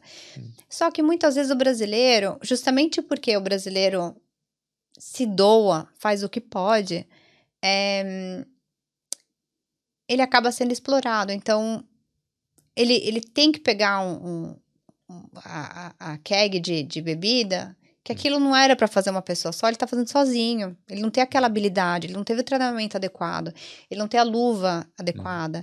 Ou então ele tá trabalhando num frigorífico, ele tinha que ter um equipamento, uma, uma luva, né, de inteira, né, de, de ferro, não deram, deram só aquela de paninho que fica na, na mão. Aí o cara se corta, né, porque eu lembro que um rapaz, porque é muito difícil, né? Imagina uma advogada que veio do âmbito corporativo, tendo que escrever em inglês uma história de uma pessoa que sofreu um acidente dentro de um frigorífico. Hum. Eu, eu nunca vi um frigorífico de- por dentro. Então, imagina eu ter que escrever em inglês algo que eu nunca vi. Descrever tudo. Hum. Então a pessoa me conta a história e eu não entendo nem português. então eu Sim. falo assim: não, mas como assim? Mas onde tá o boi? Não, o boi tá pendurado. Tá, mas o que, que você tem que fazer? Ah, não, eu tenho eu tenho uma ferramenta que eu uso para segurar o couro, e eu tenho a faca e eu uso eh, essa ferramenta para afiar. Hum. E aí no o, o boi no Brasil, ele vem limpo Hum. né? Então, eles dão uma ducha no boi. Aqui ele vem todo sujo, então vem sujo de é, esterco, de, de lama, de né, folha, de tudo. Então, isso às vezes muda a aderência da faca no, no couro. Então, escorre, escorregou a faca, eu me cortei aqui, cortei meu, meu tendão, Caramba. cortei meu músculo aqui. Tem, precisei sofrer uma cirurgia para para consertar tudo aqui. Então, assim, é, o brasileiro acaba sofrendo acidentes de trabalho também porque o- não é proporcionado um ambiente de trabalho seguro, no treinamento adequado ou, ou equipamento de segurança necessário. Então, todas essas situações, então a gente fala acidente pessoal, ah, é só o cara que tá lá na, na, na rua. Não, tem assim, é um leque de atuação muito grande. Então, por exemplo, vai o Felipe, ele vai lá na- no, no shopping, vai lá na agência de viagem, fala assim: olha, eu quero comprar um pacote de viagem, eu quero passar um final de semana na Disney, né? Aí ele vai lá viajar, sofre um acidente lá. Quem é a, a autoridade, né? O, o- é a justiça competente para analisar o seu acidente? Se você comprou o pacote todinho na Irlanda, ou seja, passagem, hospedagem, todo o pacote, Hum. você pode sim chamar a responsabilidade da, da Irlanda para processar o teu caso. Então, às vezes, até isso você, você pode incluir no, no- numa demanda de acidentes pessoais. Ah, meu, meu filho estava lá num. A gente foi viajar na, na Disney, o carpete estava levantado, meu filho foi lá correr, a- a- tropeçou, enfiou a cabeça na quina, precisou correr para o hospital, gastei um monte de dinheiro, precisou. É um acidente pessoal. Caramba. Isso acontece mesmo? Acontece, Hum. acontece. É, e também quem, quem tem loja aqui tem que ter seguro, né? Porque senão a pessoa vai à falência com a. Não, mas eu, eu- é, assim, é, é, nunca é fácil empreender, acho que em nenhum lugar do mundo, né? Mas, pelo menos assim, aqui você tem, nem tudo vai direto para corte, né? 90% pelo menos, né, dos casos do escritório, a gente é, encerra eles dentro do Injuries Board, que seria uma instância de mediação. Então, uma, não, é, não é litígio, né, é, é, eles, né, você aplica apresentando o seu a, a, a, né, o certificado, né, seu, test, seu laudo, né, seu laudo médico para o Injuries Board. Eles vão, é, vão mandar uma carta para outra parte, né? A outra parte vai indicar a seguradora que vai lidar com isso. E aí vai perguntar: vocês querem que o Injuries Board avalie a lesão? Se a, se a pessoa fala assim, se, se, a outra pessoa fala quero, você vai passar para um médico do Injuries Board para validar o laudo médico e pode ser feito um acordo lá mesmo. Né? Esse procedimento dura nove meses, de nove meses a um ano. É... Só que ninguém vai aceitar o primeiro acordo para não. Hum, com pouca depende, grana. Depende, depende. Às vezes é um acordo justo, porque é, quem vai avaliar esse, esse valor é o Injuries Board. Então, por exemplo, o Injuries Board vai falar que o Felipe tem direito de receber 10 mil euros pelo acidente dele, mais as despesas, né? Os special damages, mais o, o loss of earnings. Se você, se a outra parte falar, beleza, tô de acordo, e o Felipe falar, não quero, é, pelo fato dele estar provocando o, a corte, e se o juiz der 9 mil, você pode ser condenado a pagar outra parte. Hum. Os custos é, né, judiciais da outra parte, como se fosse a sucumbência, né? Então, nem sempre é ruim o acordo do Injuries Board, muito, muito pelo contrário. Né? A, a gente sempre tem é, uma semana a mais de prazo do que a outra parte para dizer se a gente aceita ou recusa. Então, eles têm 21 dias para dizer se aceitam ou recusam, a gente tem 28. Então, a gente sempre toma a nossa decisão com base no, no que a outra parte fala. Então, a gente consegue ter essa avaliação de risco também. Mas muitas vezes o Injuries Board dá valores até bastante razoáveis. Hum, é. Os valores caíram, né? É, depois que foi é, instituído né, o, o, o, Injuries Board Guidelines, os valores caíram um pouco. Antes eram valores astronômicos. Mas ainda assim a gente tem bastante valores bem relevantes. Mas o valor do seguro não caiu, não. Eu acho que é porque tem muito acidente. Não, eu acho que é porque. É, não sei também, né? Se. Eu acho que é a seguradora só tentando tomar dinheiro da gente mesmo. É um Olha. cartel, é um cartel. Segura, seguro no geral. No geral. É. Então. Mas eu vou te falar, seguro de carro eu acho muito válido, porque é, é uma loucura dirigir ao contrário. Mas é obrigatório. Não, sim. Não é válido, sim, é sim, obrigatório. Sim, não. não, ser válido, válido ah. no sentido de ser alto, porque assim, é uma loucura dirigir do lado contrário. Ah, mas é que o povo dirige aqui há 30 é, desde quando nasceu, né? Então. Ah, mas tem muito imigrante aqui, tem muito imigrante. A gente tá falando de. É, o censo não saiu, né? O censo do ano passado. Tudo bem que brasileiro é sazonal e tudo mais, mas assim, a gente tá falando de brasileiro que dirige na outra mão italiano, outra mão, espanhol, outra mão, é, polonês, outra mão. Então, assim, a gente tem um monte de gente que não está acostumado, né, dirigir na mão contrária. Tem gente que diz, ah, mas faz muito mais sentido. Gente, não faz. Hum. Quando eu tenho que cruzar, é, é, é, quase como o push and pull da porta. Hum. Eu olho assim, eu, eu travo. Eu tenho que lembrar de um parto, que eles falam, push, push. Aí eu... é, mas, é, mas depois você se acostuma normal. Se você diz. Tô aqui há um ano, né? Ainda tô. Meu, meu, meu cérebro ainda buga. Ainda tá em, em, do lado do Brasil, né? Deixa eu perguntar aí pra Carol se tem alguma pergunta, alguma mensagem, alguma coisa. Tem algumas perguntas aqui. O Natanael, ele quer saber o que você mais gosta aqui na Irlanda e por quê? Ai, eu cheguei na Irlanda, acho, todo mundo dizia, ah, a cidade é cinza, né? A cidade só faz frio, é cinza, muito, né, grande parte do ano é escuro. Gente, eu acho a cidade linda. Pelo menos Dublin, né? Mas você mesmo falou isso aí há 20 minutos atrás. Que? Não, eu, eu acho a cidade. Editor, bota aí. Não, vai cá. Mas, eu, ó, vai. Eu, eu, acho a cidade fria. Uhum. Eu realmente acho a cidade fria. Mas fria não deixa de ser linda, né? Porque se você andar no parque, a grama é muito verde. É muito verde. Acho que é pelo fato que chove o tempo inteiro, a grama é muito verde. Fora que, assim, tem uma cultura de, de ficar pondo e repondo flores. Gente, o St. Stephen's Green, assim, o ano inteiro tá mudando as flores lá, tá sempre muito colorido, tem muita flor em todo. É, Carol achava que era natural. Eu falei, não, não é natural. Eles replantam as flores. Eles porque replantam. pô, se, não- se deixasse natural, aí ia ficar acabado aquilo aí. Não, eles têm um cuidado muito grande. As floreiras na cidade, na Grafton, quando você anda, tem aquelas floreiras lindas. Então, é, eu, o que eu mais gosto é isso, assim, tem muito verde. é, e Dublin é um vilarejo, né? Pelo menos para quem mora dentro, né, da, da, do... Quem tem que pegar carro, pegar autoestrada para chegar, talvez não tenha essa visão de vilarejo que eu tenho, né?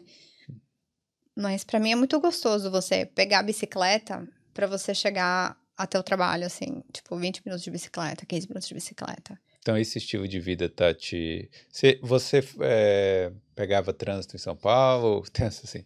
Você dirigia em São Paulo? Eu dirigia, loucura, loucura. Fui pro Brasil é, é, 15 dias atrás. Gente, eu. O que eu. Eu tava na Tiradentes, não sei se você conhece São Paulo. Não. Você tem a Tiradentes, e se você for reto, você você cai na Zona Norte. Se você pegar a alça pra direita, você pega a Marginal e vai pra Zona Leste. Gente, eu tava vindo daqui, eu precisava ir pra lá. Mas assim, eu não tava vindo aqui porque eu queria, eu tava vindo daqui porque o Waze me mandou aqui, né? Então eu peguei um, né, essa... Assim, tinha uns canteirinhos, enfim. E eu precisava ir pro outro lado. E a pessoa queria ir pra lá. É um X. Aqui, aqui- exato, aqui não tinha carro nenhum. E aqui tava, tipo, um monte de carro. Você concorda que se eu sair daqui, ela entra? Hum. Gente, a mulher não queria deixar eu sair. Mas é, o brasileiro é muito competitivo no trânsito. Mas não fazia sentido, não é competi... Gente, não fazia sentido nenhum. Ela sei, não ia sair é- de lá, eu também não. Mas é, mas é, eu não entendo por que também. Hoje em dia, claro, eu era assim, né? Eu era assim lá no Brasil.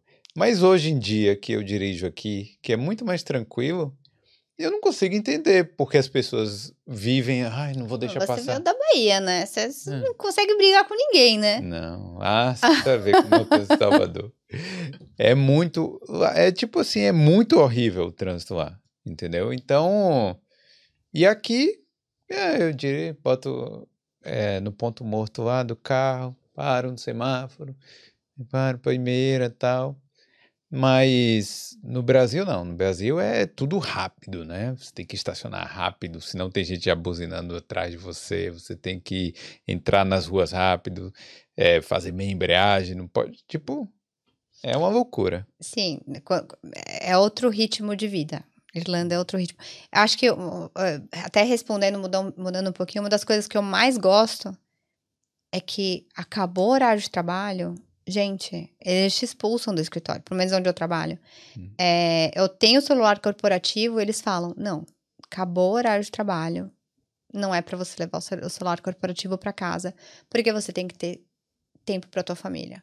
Gente, eu falo, no, Brasil eles ligavam qualquer Evitar dia, um qualquer hora. Evitar um outro burnout aí, tá vendo? Não, c- não tem como ter um burnout assim, porque eles, eles, eles entendem, eles entendem que você tem família, assim. E eu falava, gente, mas como assim?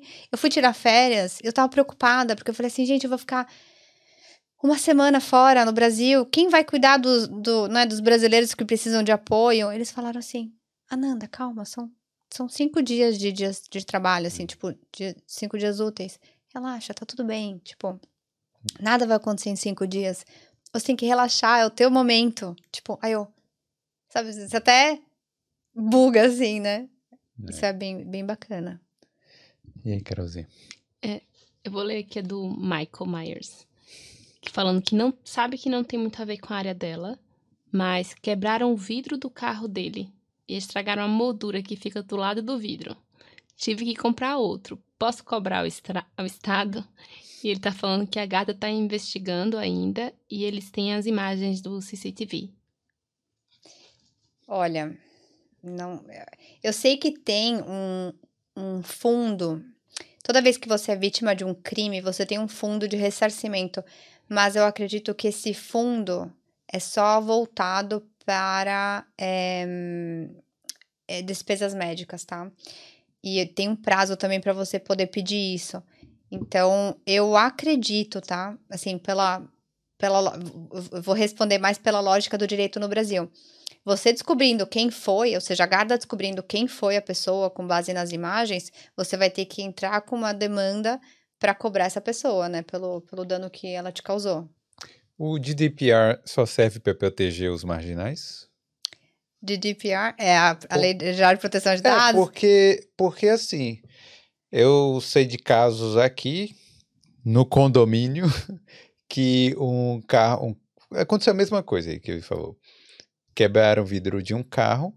O cara falou: Ah, cadê as imagens? Ah, não posso te mandar. Porque o GDPR está protegendo aí os bandidos, né?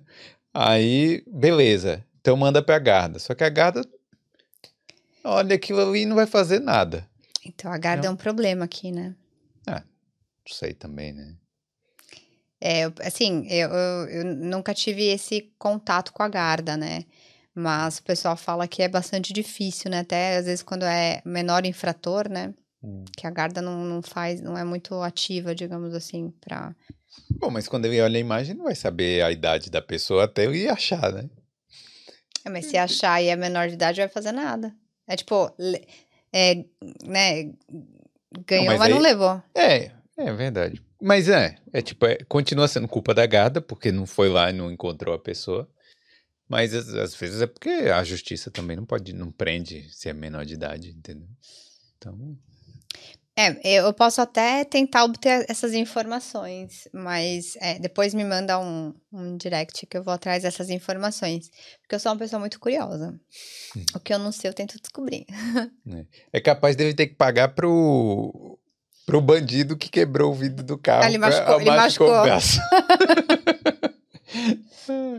a, a Úrsula Perugini falando que vocês têm história muito parecida e parabéns pela história, que você é muito guerreira. Ah, era é uma fofa. E tem uma pergunta aqui da Sandrine, que vocês estavam falando a respeito de estar tá na loja, chama a guarda. Mas se a pessoa não fala inglês, como é que ela chama a guarda? Como é que deve proceder? Bom, é, existem diversas formas, tá? Você pode sempre tentar pedir ajuda para alguém que fala um pouquinho mais de português, é, de, de inglês, no, do teu ciclo de amizades, mas a rigor, a Garda, ela pode sim fazer um serviço é, de chamar um tradutor para te acompanhar, tá? Então, quando você vai prestar o statement, é, eles, statement eles são obrigados. É o seu depoimento, né? É, eles eles é, eu, eu tô usando os termos porque é os termos que eles usam, né? Então, é, o depoimento, quando você for prestar o depoimento na Garda, ele, eles são obrigados a apresentar um, um tradutor para te acompanhar, porque senão é, fica inviável, né? Mas, gente, se precisar, coisas assim, pode me chamar. Se eu, o que eu puder ajudar, já ajudei uma, uma, uma menina também, falando com a Garda quando precisava. Então, assim, é, Faz mímica, pegada, né? Sim, gente, brasileiro, a gente tem uma comunidade de brasileiros aqui que eu acho que é uma comunidade muito legal. A gente tá aqui para se ajudar.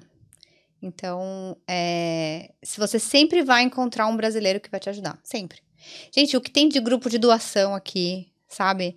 É, brasileiro é, dando su suporte para brasileiro, agora tem a Câmara, é, a Embaixada do Brasil fazendo uma Câmara de, de Comércio aqui para ajudar os, o, né, o suporte os comércios locais, os empreendedores. Então, assim, tem, mu tem muito brasileiro bacana aqui. Então, se, você sempre vai. Gente, dá um grito na porta, socorro, tem um brasileiro aqui, vai, ter, vai aparecer 55.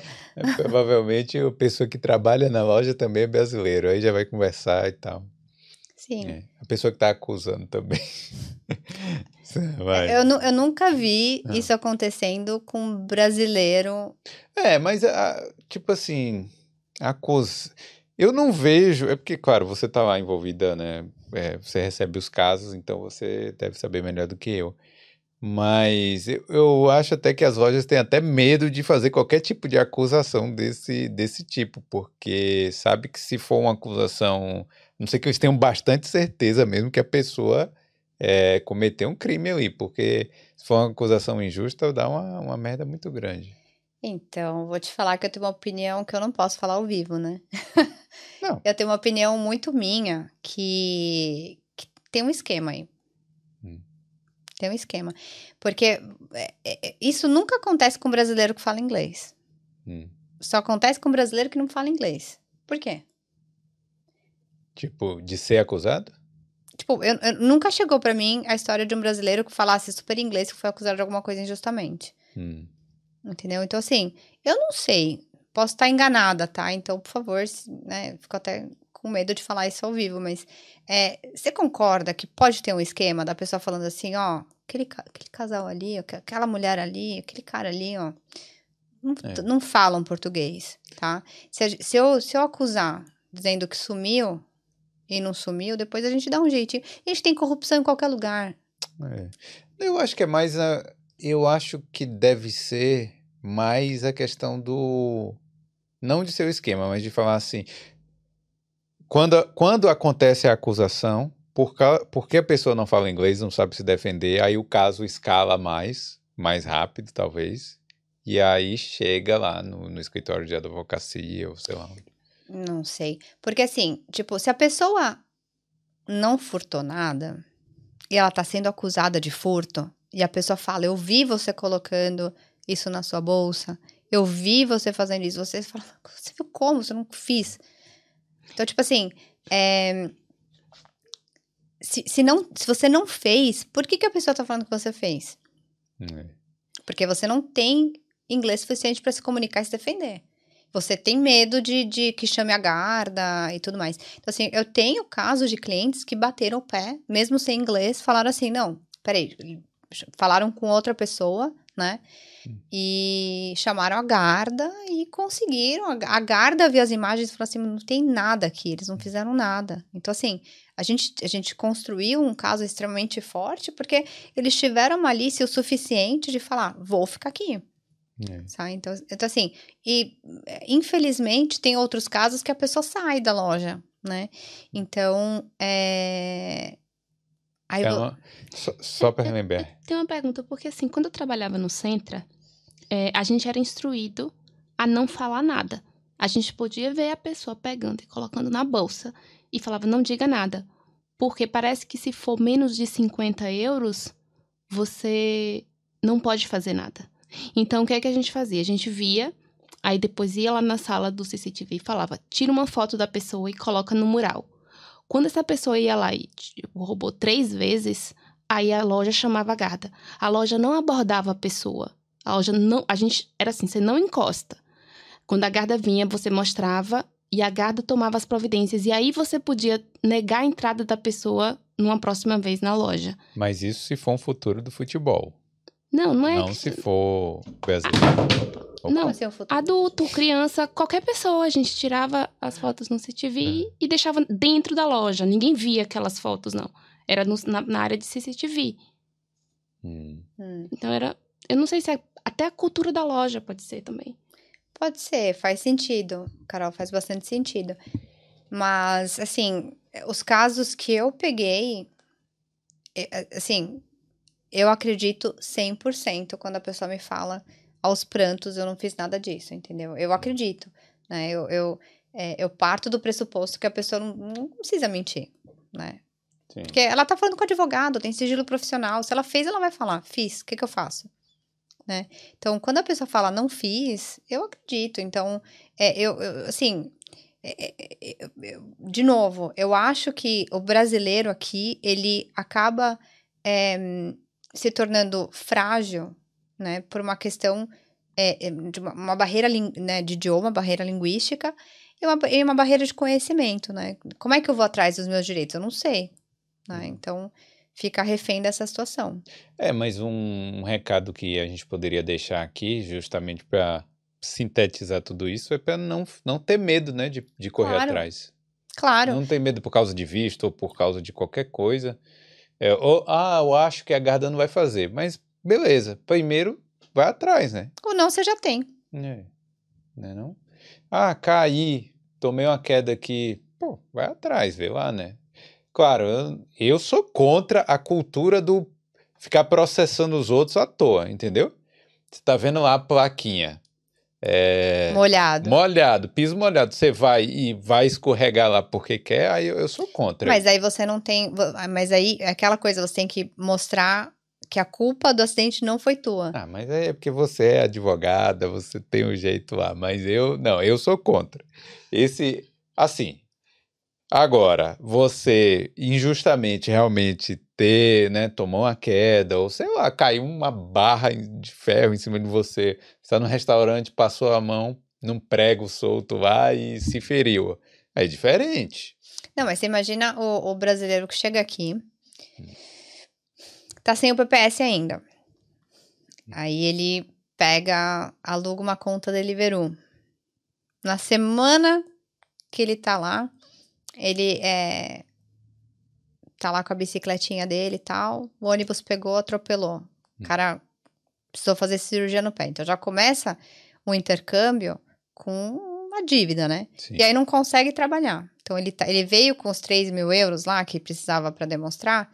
Gente, não vai viver 3 mil euros aqui, não vai. Sim. Porque assim. Ah, só do hospital e do resto das coisas aí já vai acabando já. É, você pode até empurrando um pouco, né, o hospital com a barriga, porque você tem é, o valor da emergência. Se você não é europeu, é 380 euros. Hum. Gente, tem, até falar isso, é, antes de você chegar, precisou ir de madrugada para o hospital, eu fiz, fiz até um post disso.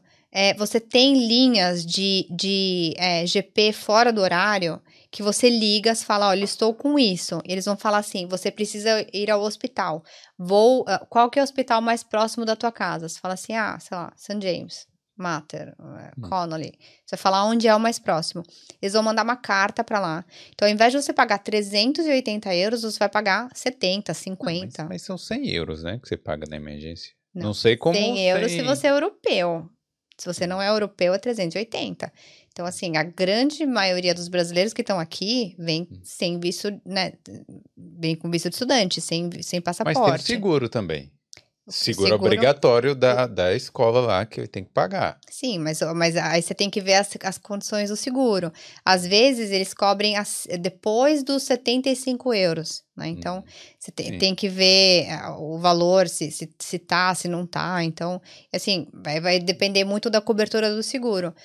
Mas para quem tá aqui, é, às vezes até com visto de trabalho, não, e, e precisa ir para uma emergência e não tem o seguro da empresa e tudo mais, gente, ao invés de bater lá nos 380, liga, só colocar no Google GP online, GP 24 horas, GP out of hours. Tipo, você Sim. coloca isso e você consegue é, pagar um preço muito mais acessível, muito mais justo para você ir para o hospital. E aí depois com ele pode. Ele te encaminha para o hospital. É, o ele vai falar para qual hospital você tá indo, e ele te manda. é, na verdade, é, eles podem, dependendo do que for, eles fazem até o atendimento por telefone. Hum, Ah, eu tô com piriri, né? Tô passando mal, tô vomitando tal. Ao invés de você ir pro hospital, ficar lá seis horas, oito horas no hospital, né? Passando Uhum. mal, às vezes eles mandam já a receita para a farmácia mais próxima, próxima da sua casa e você consegue comprar o medicamento. É, às vezes acontece que você também pode pedir para que o médico vá na sua casa. Isso pode demorar algumas horas, mas às vezes você está no conforto da sua casa, é melhor do que você ter que ir para o hospital. E aí, eh, isso eu acho que me custa, acho que 100 euros, alguma coisa assim. é. É, boas dicas aí. E aí, Carolzinha? Tem a única pergunta aqui da Monique, Hum. falando que ela chegou um pouco atrasada e ela não sabe se, se a Nanda é da área criminal ou civil e se, se ela poderia falar as diferenças entre o Brasil e a Irlanda em relação à burocracia. Olha, eu não atuo na parte criminal, eu faço a parte de litigation. E é, em termos de burocracia, é, para ser sincero, eu acho que o Brasil é mais complexo. Aqui a gente tem é, muitas coisas para facilitar. É, como, por exemplo, a própria questão do, de ter um GP. né? Hum. Ninguém entende o que é um GP. O GP é o médico de família que vai ter todo o teu histórico. Alguns- Quando no Brasil a gente vai no pediatra, o pediatra não vê tudo. O Hum. pediatra vai cuidar do bebê até quando ele cresce, tudo. Tá com dor de cabeça, dor no olho, dor no. O, o, o pediatra vai ver tudo. O GP é a mesma coisa. Se você precisar de um especialista, ele encaminha. Então você tem que ter um GP aqui. É, isso eu acho que é, o pessoal reclama bastante né, da, da, da saúde na Irlanda. É porque não tem um GP, talvez, tá? Então, é, então não entende isso. Uma, uma, coisa mais séria acaba indo sempre para o hospital e tem aquelas filas quilométricas. Eu fui uma dessas pessoas que não sabia o que fazer, eu também fui, antes de ter um GP. Mas essa burocracia que ela está perguntando é o quê? Do, Mas acho área, que em né? tudo. Né? Acho que em tudo. Acho que, acho que em tudo a Irlanda é um pouquinho mais simples. É, o fato de você ter uma. É, por exemplo, na área jurídica que eu trabalho, o fato de você ter um injuries board é, eu acho que é bastante válido, porque você deixa de, né, de ter uma, uma movimentação da corte que tem barrister, se é um acidente que às vezes precisa envolver um engenheiro ou alguns outros profissionais, você consegue pular toda essa etapa, esses custos, né, dentro do Injuries Board, né? É, se a gente fala é, até acesso a, sei lá, exames médicos, você consegue uma série de, de, exames médicos. Por exemplo, GP. Gente, meu GP marca meus exames. Se ele não marcasse, eu não fazia. Então, tem bastante coisa que eh, tem muito acesso a, a cursos aqui, tipo, burocracia para você conseguir acessar cursos de graça. Eu não sei como é que é no Brasil, eu nunca consegui fazer meio curso no Brasil de, de graça. Aqui tem um monte de curso gratuito. Você demonstra que você não tem condições e você consegue. É, eu não sei como é que funciona a burocracia para abrir empresa, não sei ainda. É, eu acho, por exemplo, a questão do, talvez do, do revenue, eu achei bastante inteligível o site. Você abre lá o inquiry, é, é mais simples do que você ter que fazer uma, uma, uma inquiry para a Receita Federal. Gente, é. tipo, Receita Federal no Brasil é sentar e chorar. É, né, mas a Receita Federal é complicado, né? Mas Receita Federal e Revenue é, é equivalente. É engraçado, eu sou brasileiro. o único país que eu tenho medo de entrar é o Brasil, sabia? Porque eu sei que a Receita Federal vai tentar olhar minhas malas e tal, né? né? Os caras lá são brincadeira, não. Para cobrar imposto, o Brasil é bom pra caramba. É. Com certeza. Principalmente se você tiver joias, né? Você é, tentar, tentar com uma joia de 18 milhões, Qual, né? Qualquer coisa. Tá? oh, meu Deus, o Brasil é complicado. É isso. Então, é isso aí, né? Tem mais alguma é. pergunta? Tem, Nossa. tem um, um rapaz chamado Lennon aqui que tá perguntando se você poderia passar o WhatsApp para ele, porque ele tá precisando de algumas informações. Mica, esse Lennon foi o que apareceu no Fantástico ontem? Ô Lennon, se você estiver ouvindo aí, me responde aí. Porque aí eu ia falar qualquer coisa, poderia mandar um DM. Pode, pode mandar um DM, sim. E no meu perfil do, do Instagram tem uma caixinha chamada WhatsApp. Você até consegue mandar para mim um WhatsApp direto. Mas aí entra aquela coisa, eu tenho muita mensagem, às vezes demora um pouquinho. Às vezes pelo Insta é até mais rápido do que pelo WhatsApp. É isso aí. Ó, então, divulga aí o, seu, o nome do seu Instagram e tal, seu... O Instagram é meu nome, que é ananda.p.messina. Messina é igual a cidade, tá? Então, cidade da Itália, Messina, com dois S. É isso aí, galera. Então segue lá Ananda no Instagram e não esquece de deixar o like, se inscrever no, no canal, se veio aqui por causa da Ananda, aproveita e se inscreve, tem muitas histórias de brasileiros aqui na Europa. E é isso aí. Quer falar mais alguma coisa? Esqueceu queria... de divulgar alguma coisa? Não, eu queria, queria agradecer, porque é, eu acho que é bastante, bastante importante a gente mostrar que tem brasileiro aqui que vai ajudar. É, eu queria muito alcançar mais a comunidade brasileira. A, até a Luma, que trabalha comigo, ela falou assim: até eu, até eu entrar no escritório, eu não sabia que tinha escritório que tinha atendimento em português. Então, isso é bastante importante. Então, fico feliz de ter alcançado também teus seguidores com isso. Isso aí, obrigado. Obrigado aí por ter vindo, contado sua história e contado um pouco mais aí sobre essas áreas aqui na Irlanda. Então é isso aí, ó. Manda um tchau naquela câmera e vamos nessa. Valeu. Tchau. Tchau, obrigada.